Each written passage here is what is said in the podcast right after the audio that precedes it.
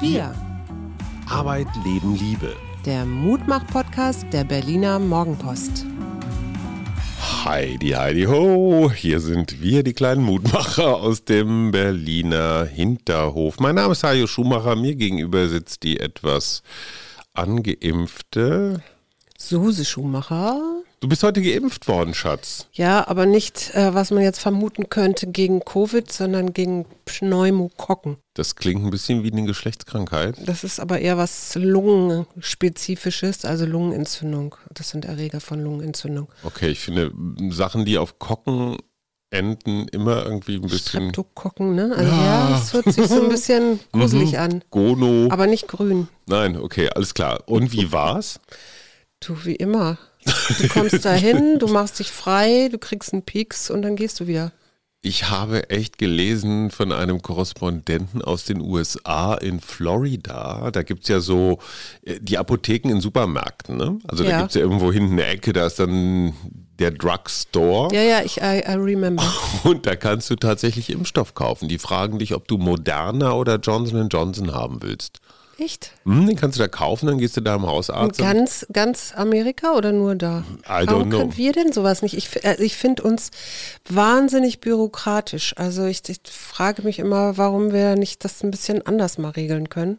Außerdem würden wir damit ein echtes Problem lösen, weil wir haben jetzt schon wieder Landkreise, auch hier in Brandenburg, deren Inzidenz über 200 ist. Mhm. Die weigern sich aber jetzt diese Notbremse zu befolgen, die ja Frau Merkel ins Covid-Konzept verhandelt hat. Und warum? Naja, die wollen die Schulen halt nicht dicht machen. Ne? Ja. Und wenn ich so höre, was Intensivmediziner und Karl Lauterbach gerade so verkünden, dann steuern wir gerade in die dritte Welle rein. Ich finde, es fühlt sich nicht gerade noch nicht so richtig so an, aber die Experten sagen, sie kommt. Ja, aber du siehst auch in Berlin, dass die Zahlen wieder steigen.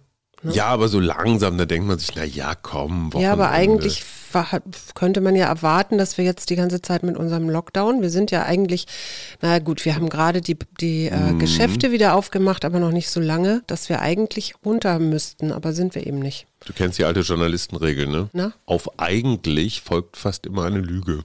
Oh. Eigentlich sollten wir runtergehen mit den Zahlen. Weißt du, was Dendrologen machen, um mal was anderes zu erzählen? Dendrologen. Mhm. Nee. Dendrologen oder Dendrologie ist die Lehre von den Bäumen und Gehölzen. Mhm, heißen die Und das nicht ist ein- Arborologen? Nein, die heißen De Dendrologen. Okay. Und das ist ein Teilgebiet der Botanik. Und ich nenne das auch nur deswegen, weil ich wirklich heute sehr, sehr stolz auf Berlin bin. Denn ähm, einer der ältesten Bäume, die Dicke Marie, ist zum Nationalerbebaum erkoren worden. Das ist eine alte Stieleiche, die ist mindestens 600 Jahre alt, steht in der Nähe des Schlosses von Humboldt, also wo Wilhelm und Alexander von Humboldt groß geworden sind. Die haben Tegel, die ne? angeblich, genau, die haben die in Tegel in Tegel steht dieser Baum. Die haben die angeblich auch die dicke Marie nach ihrer Köchin benannt, weil die so ein bisschen korpulenter wohl war. Und ähm, dieser Baum erhält also jetzt irgendwann im Sommer dieses, oder weiß ich nicht, vielleicht auch im Frühjahr, dieses äh, Nationalerbebaum. Und dann habe ich gedacht, ach, Und was ja, heißt das? das heißt, der wird besonders geschützt. Da werden Gegossen? ja, also in diesem Fall ist es tatsächlich so, er ist der erste, der ein, in den, aus einem Forst kommt. Also normalerweise hast du so alte Bäume, zum Beispiel gibt es so ein Bergahorn im Hamburger Jenischpark oder so eine Winterlinde in Großpörten, die ist äh, so um die 900 Jahre alt. Und die dicke Marie ist insofern besonders, weil es der erste Forstbaum ist. Das heißt, ähm, so alte Bäume gibt es im Wald normalerweise gar nicht so viele. Und das ist eben einer davon. Und der hat, das eben auch ein langlebiger. Das heißt, das, der kann bis 1000 Jahre alt werden. Und den werden sie jetzt wahrscheinlich ein bisschen absperren. Im Moment kommst du da noch ran. Kann du kannst also an den anfassen, ne? Stamm ran. Und der hat immerhin so einen Durchmesser von 6, Komma irgendwas Metern. Dieser, Durchmesser oder Umfang? ah, das ist ein guter, ich glaube, Weil. Durchmesser 6 Meter ist richtig viel. Nee, ein Umfang. Hat einen Wir Umfang. könnten jetzt mit Pi und so nachrechnen, was das für ein Durchmesser bedeutet, aber das lassen wir mal lieber. Genau. Und die sagen eben, diese Stiftung ist das, die dieses Nationalerbe Baum, das gibt es auch noch gar nicht so lange, äh, gegründet hat. Die sagen eben einfach, diese alten Bäume sind so unglaublich wichtig, teilweise wegen dem Artenschutz, weil die als Habitatbäume zum Beispiel für Vögel, für Fledermäuse, für Insekten, für Moose, für Flechten und so weiter dienen. Und was ich darüber hinaus noch spannend fand, der Begründer der Dendrologie mhm. ist Theophrastos von Eros. Natürlich.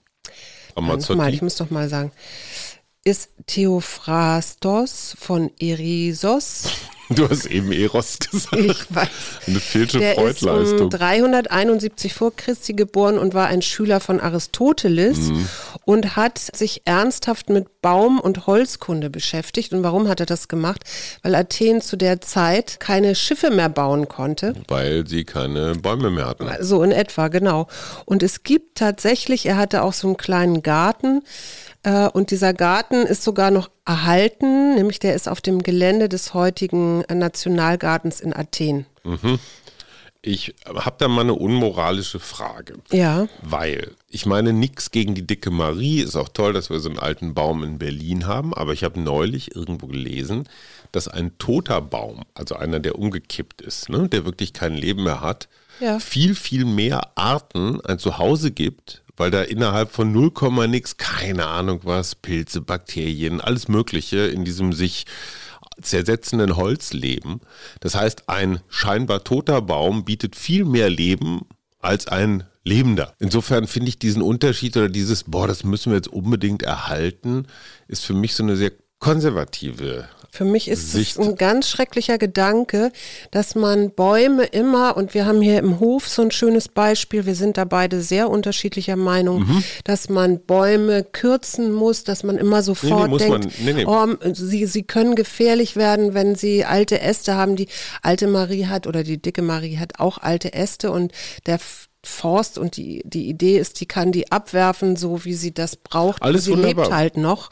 Und ich finde, Leben sollte man immer erhalten. Ja, aber es ist Dass sie dann danach, wenn sie, wenn sie tot ist, auch dann noch als Habitat dient, ist doch völlig klar. Ja, nicht noch, sondern als viel größeres als vorher. Das finde ich interessant. Ja, aber warum kann man denn Bäume nicht so lange stehen lassen, bis sie dann so weit sind, kann dass sie machen. noch größeres Habitat werden? Aber Leben ist Leben. Also völlig egal, ob da jetzt ein Baum lebt oder irgendwas anderes. Und hier bei uns im Hof, das muss man mal ganz kurz, bevor ich hier als Baumfeind gegeißelt werde. Wir haben hier einen sehr altersschwachen Baum im Hof stehen. Der steht im Wesentlichen auf Kriegsschutt.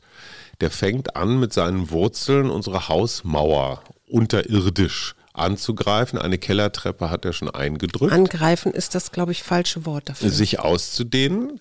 Und es hängt sehr viel totes Geäst. Und wir reden jetzt nicht nur von Zweigen, sondern wir reden von richtig fetten Ästen da oben rum, die bei einem Sturm gern mal runterfallen können. Und es sind. Bisher noch nicht runtergefallen sind, logisch. aber ja. Äh, und es ist wie immer in Deutschland eine Frage der Haftung. Ja, wenn dir so ein Ding auf den Kopf fällt oder das, was weiß ich, irgendwelche Gerätschaften im Hof zerstört. So, und das ist ja auch nicht lebendig ein toter Ast.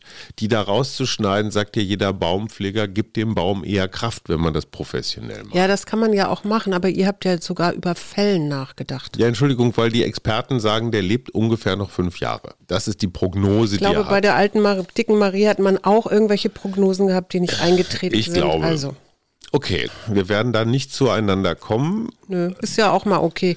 Also Gut, grüne Regierungsbeteiligung, liebe Leute, ihr wisst, worauf ihr euch einlasst. Wir werden Fundamentaldebatten über alles Mögliche bekommen und ich glaube ja eher, dass pragmatische und kreative Lösungen gefragt sind und, die und nicht, nicht aufstampfen und nicht auf Maximalpositionen beharren, sondern kompromissfähig Nein, sein. aber deswegen finde ich es ja so schön, diese, dieser äh, Verein, der sich jetzt um diese uralten Bäume kümmert, den gibt es ja noch gar Ordnung. nicht so lange. Du, es gibt auch Leute, die alte Autos sammeln. Ich finde einfach dieses Bewusstsein und diese Aufmerksamkeit richtig. Auf der einen Seite ja, auf der anderen Seite macht mir dieses ewige Bewahren von Altem, auch gerade zum Beispiel im Städtebau, ne? warum darf man keine Häuser abreißen? Ich finde, man sollte viel mehr Häuser abreißen, weil es unglaublich viele hässliche wieder gibt. neuen Beton gießen, nein, damit wir genau. die CO2-Emissionen nein, nein, nein, erhöhen? Nein, nein, dann mit modernen Baustoffen recyclingfähige Sachen bauen. Unter anderem Holz. Ja, meinetwegen. Dafür muss man Bäume fällen. Ist eine andere Frage. Ich habe heute kurz mit den Tränen gekämpft und verloren. Warum? Du glaubst es nicht. ich war in deinem Auftrag rote Linsen kaufen, weil die Ja. Gattin heute ein Gericht mit roten Linsen anfertigen möchte. Und vor der Einkaufspassage, die ich relativ selten betrete, stand ein Musiker mit einer Klarinette. Und der hatte so eine Box, wo das meiste der Musik kam aus der Box. Und er, es klang so ein bisschen, als hätte er so Sahne oder Zuckerwatte in der Klarinette. Also so viel schleimige Musik. Und als ich reinging, spielte er schwer zu erkennen Bohemian Rhapsody von Queen. Ja. Und als ich rauskam, spielte er My Way von Frank Sinatra. Ja. Und das war so, also auf der einen Seite kriegtest du so Gänsehaut, weil es so furchtbar kitschig war, so zuckerwattig. Und auf der anderen Seite merkte ich, wie mir dieser Kitsch so direkt ins emotionale System fuhr. Und ich dachte, also ne, Gerhard Schröder hat bei My Way ja auch geheult bei seiner Ja. Verabschiedung. Ich weiß nicht warum, aber du als Psychologin, bedeutet, ist das ein gutes oder ein schlechtes Zeichen? Bin ich besonders dünnhäutig oder ich am glaube, Wasser gebaut? Also oder? was das für ein Zeichen ist, die Frage kannst du dir nur selber beantworten. Du bist meine Was würdest Betreuerin. du sagen? Ich, pff. Ich glaube tatsächlich, dass ich gerade jetzt auch wegen dieser Debatte, oh, dritte Welle oder nicht oder so, ich hatte mich schon doch sehr gefreut auf halbwegs normalisiertes Leben. Mhm. Und ich glaube, ich bin emotional ein bisschen aufgewühlt, weil die Aussicht jetzt nochmal irgendwie alles wieder auf Null und gehen sie nicht über los und so, habe ich jetzt so gar keinen Bock drauf. Und gleichzeitig, was mir dann komischerweise gleich als Gedanke kam, war, ich muss mal wieder mehr Ordnung in mein Leben bringen, weil ich stelle so tatsächlich so eine schleichende Verlotterung fest, so was weiß ich, zwei, drei Tage nicht besonders aufwendig angezogen, keine Lust gehabt zu kochen, kein Sport gemacht, nicht meditiert, also so diese, naja, so diese Covid-Verschlampung, diese schleichende und habe mir dann gleich danach äh, einen Ordnungsruf erteilt und gesagt, so Schluss jetzt mit dem Quatsch. Aber bleib mal noch mal bei dem Lied, ne? Mhm. I did it my way oder äh, was fällt denn dir dazu ein, wenn du jetzt an dieses Lied denkst? Mir fällt da nämlich zum Beispiel auch irgendwelche Abschiede von irgendwelchen Kollegen oder so, Zur ein. Beerdigung meinst du? Also ich habe ja früher auch unter anderem für 0137, das war ja mit Roger Willemsen eine Interviewmagazin, also für die Sendung gearbeitet. Da äh, kriegte der, also My Way weiß ich nicht, ich weiß auf jeden Fall, dass er für dich soll's rote Rosen regnen. Und das ist auch so ein Lied, äh, da werde ich immer ganz sentimental, wenn ich das höre. Und das hat, glaube ich, auch damit zu tun, dass ich diesen Abschied noch so gut erinnere. Und er war wirklich damals im Studio, es war das die letzte Sendung und es fielen rote Rosen. Also die Redaktion hatte dafür gesorgt, dass auf Decke. ihn wirklich rote Rosen auch runterfielen. Und ich weiß, dass ich also wirklich schlucken musste. Deswegen frage ich, hast du da irgendeine Assoziation zu dem Lied? Also ich habe, wenn überhaupt, wenn Frank Sinatra, dann Harald Junke und dann New York, New York und dann Berlin, Berlin. Also von Harald Junke, Berlin, Berlin. Ja, Das finde ich auch sehr, sehr berührend. ja. Weil Aber ich so, diesen tragischen Harald Junke auch auf so eine ganz interessante Art und Weise verehre. und aber My Way, I did it my way und so, das ist doch auch sehr, sehr pathetisch, oder? Ja, dieses männlich Unangepasste, Genau. der einsame Wolf und so. Hattest Aber du das wenn eben ich nicht so? im Die, Auftrag meiner Frau im Supermarkt rote Linsen kaufe, dann ist das das so unfassbare Gegenteil von My Way. Vielleicht war es das. Wusstest du, also es gibt ja, die Forscher haben ja, wenn du nach Darwin gehst, geht es ja immer um Fortpflanzung und wenn man dann zu alt wird, dann stirbt man eben, weil dann, ne, und macht den jüngeren Platz. wie die Bäume. Jetzt gibt es bei uns, also uns Menschen, gibt es ja die Menopause und man hat Mhm. sich lange, lange gefragt, wieso gibt es denn Menopause, weil eigentlich, ne, was, Was auch die Midlife-Crisis ist. Also so Hormonumstellung. ja, aber jetzt Menopause vor allen Dingen bei Frauen. Ich rede Gibt es jetzt bei von Männern Frauen. auch. Da heißt es Andropause. Genau.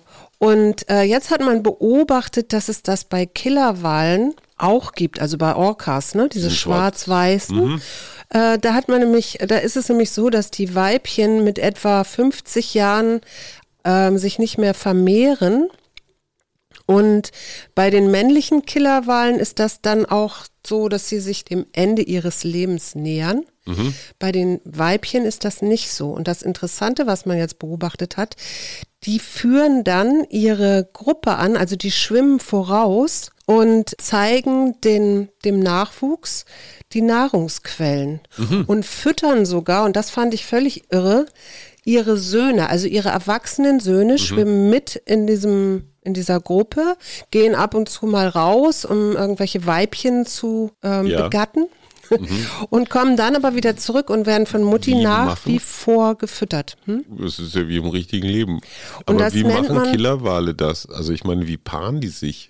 Ich stelle mir das ganz schön naja, also es gibt ja tatsächlich auch Filme, die kann man sich bei YouTube ja auch angucken. Das Wer ist, ist da oben? ziemlich, naja, so das kann man beim, beim Wassergang nicht so, sein, äh, so sagen. Aber äh, die, es ist nicht so einfach. Also das dauert, glaube ich, auch ein paar Tage, bis das dann soweit ist. Mhm. Und äh, was ich so schön fand, ist, dass man das bei diesen Killerwahlen auch als Großmutter-Effekt nennt. Mhm. Und was noch viel unerwarteter war, war, als die Forscher das ähm, veröffentlicht haben, da haben sich Frauen, die über die Menopause geschrieben haben, hatten ganz großes Interesse daran und wollten eben die Erkenntnisse dieser Killerwahlgeschichten mit aufnehmen. Und da gibt es so ein Statement zu von einer Frau, die sagt, Frauen meines Alters beschweren sich darüber, unsichtbar zu werden. Und es stimmt, man stellt fest, wie stark man über seine Sexualität definiert wird. Doch ich habe das Gefühl, dass man jetzt zu der Person wird, die man wirklich sein will. Und geweckt wurde dieses Gefühl durch Geschichten über die Orcas. Sehr interessant. Dazu habe ich, vielleicht ob es passt, ich weiß es nicht, aber auch so eine Andropausengeschichte. Ich hatte am Wochenende eine sehr empörte Mail von einem jungen Mann, mit dem ich mal vor, ach, vor zwei Jahren für mein Digitalbuch Kein Netz äh, geredet habe. Es ging darum, wie man Geschichten im Google-Zeitalter schreibt und aufbereitet, damit die von Google gefunden und hoch eingeschätzt werden. Mhm. Problem an dieser Geschichte war, sie ist schon zwei Jahre alt. Das heißt, was in dieser Geschichte steht, ist einfach nicht mehr up to nee, klar. ist nicht mehr up to date. Und äh, er beschwerte sich ganz fürchterlich, was ich denn da, er hatte offenbar noch nie irgendwas anderes von mir über sich gelesen, was ich denn da für einen alten Scheiß schreiben mhm. würde. Und ich glaube, vor zehn Jahren hätte ich dem so eine gepfefferte Mail geschrieben, was er sich denn einbildet und blöd machen soll, mal aufs Datum gucken und Jungspund und so weiter. Ja. Und er hätte mich für den Rest seines Lebens gehasst und ich hätte ihn für den Rest meines Lebens gehasst. Jetzt habe ich in einem Anfall von Killer, Wahl, Weibchen, Sanftmut äh, ihm so eine ganz verständnisvolle, verstehe ich, sehe ich, was kann ich tun, wie können mhm. wir das lösen? Und zwei, drei Mails später haben wir uns zu einem gemeinsamen Getränk verabredet und gesagt, wir müssen uns mal wieder sehen und bringen mich doch mal auf den Stand der mal neuesten wiedersehen? Ach, kennst du den? Naja, wir haben uns ja getroffen damals für die so. Recherche. Wir mhm. kennen uns schon. Und ich dachte mir, wow, man kann ja Konflikte auch lösen, ohne sich gegenseitig mit Karacho in die Weichteile zu treten. Das ist für mich in der Tat eine, ja, eine neue Art des Umgangs miteinander, weil ich immer so krawallig gebürstet war. Ja, immer so von das oben schon nach ganz unten. Lange, interessanterweise. Naja, du, du bist immer nur Opfer meiner, Mild, meiner Mildheit Wusstest geworden. du, eigentlich könnte man ja meinen, dass äh, wir, weil wir ja auch mit den Schimpansen verwandt sind und so, ne? Mhm. Mit den Menschenaffen, dass die auch Menopausen haben, haben sie aber nicht. Ach. Es gibt nur drei, also im Moment weiß man das nicht besser, aber mhm. drei äh, verschiedene äh, Arten. Und zwar die Orcas, die hatten wir schon, mhm. die Kurzflossen, Grindwale und wir. Quatsch. Interessant, ne? Zwei Fische und wir, also ja. obwohl es sind ja gar keine Fische. Wenn es Wale sind, sind es ja Säugetiere. Ja. Interessant. Würdest du dich mit Sputnik wie impfen lassen? Ich würde mich, glaube ich, mit allem impfen lassen, wenn ich mich danach wieder entspannt bewegen kann und auf Konzerte gehen kann und so weiter, ja. Ich muss mich mal ganz kurz für meine Hochnäsigkeit entschuldigen, weil ich kann mich erinnern, dass wir im letzten Sommer auch im Podcast etwas höhnisch über diesen russischen Impfstoff geredet haben. Ja. Der so ein bisschen, ich würde mal sagen, so wie AstraZeneca funktioniert. Hätten wir damals, es war im August, ja, diese fehlenden Tests, diese dritte Phase, irgendwie so mit EU-Hilfe und so, hätten wir das alles gemeinsam in die Wege geleitet. Mhm. So eine EU-russische Kooperation, so was können wir tun, damit das Ding möglichst schnell einsatzfähig wird. Ja. Dann, dann wären wir wahrscheinlich schon viel weiter beim Impfen. Ja. Aber Menschen wie ich und ein paar andere sicher auch haben gesagt, ach komm, das ist doch wieder nur so ein Werbetrick von Putin und das taucht doch alles nix oder so. Und angesichts der derzeitigen Impfkrise denke ich immer nur, verdammt, verdammt, verdammt, wir haben echt eine Menge Fehler gemacht. Ja, aber es ist auch immer nicht wir. Es ist immer noch nicht wir. Nein, nein, es ist ich, immer nur ich. ich, ich, ich. Ja, ja, absolut. Ich wollte, ich weiß auch nicht, ich bin heute in Geißelstimmung. Weißt du, was wir auch mal machen können? Ja, eine Finde Karte ich ganz ziehen. interessant, das machen wir gleich. Wir können eine Führung machen und zwar zur solchen Geschichte der Stadt. Es gibt tatsächlich eine Führung, die heißt Pest, Pocken, Cholera. Oh, das brauche ich dringend. Ja, und, Und, äh, und, und Streptok, nee, wie heißen deine? Menokokken? Pneumokok- Pneumokokken, ja, ja.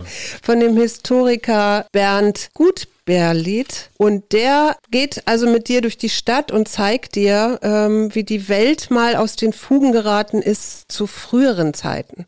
Und dagegen, glaube ich, ist man dann, wenn man das alles so hört und sieht, am Ende doch entspannter mit unserer jetzigen Pandemie. Ich habe, während du diesen eindrücklichen Vortrag gehalten hast, schon mal eine Ich Karte gerne gezogen. mal machen.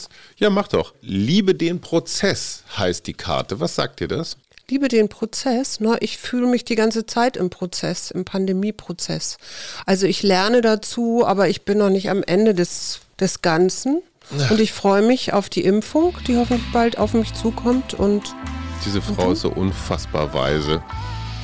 was ist für dich der, das Lernen im Prozess? Was hast du heute wieder gelernt? Leben mit dir, Schatz. Arbeit, Leben, Liebe. Bis morgen. Der Mutmach-Podcast Und dann kommt der. Berliner Morgenpost. Tschüss.